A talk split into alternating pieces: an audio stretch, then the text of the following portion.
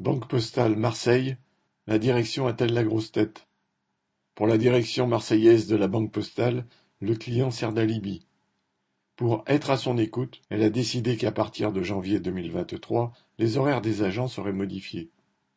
Les nouveaux horaires seraient cadrés dans une plage comprise entre 8h30 et 18h, se moquant de l'organisation de la vie privée.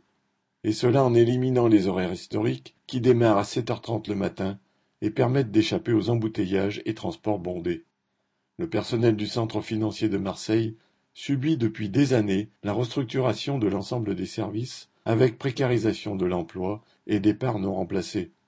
L'effectif s'est effondré et près de 800 emplois ont été supprimés en dix ans.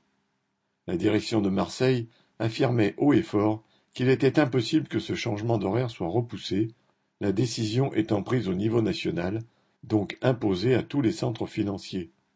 Or début septembre, en contactant les collègues des autres centres, les postiers apprennent qu'à Rouen un service démarre à huit heures, et ainsi de suite. Piteuse, la direction a annoncé alors que l'échéance inéluctable entre guillemets de janvier 2023 était repoussée à juillet 2023. Se serait-elle érigée en direction nationale? Aussitôt, une pétition organisée avec la CGT pour le maintien des horaires circulait et un préavis de grève était déposé pour les jeudis 20 et vendredi 21 octobre.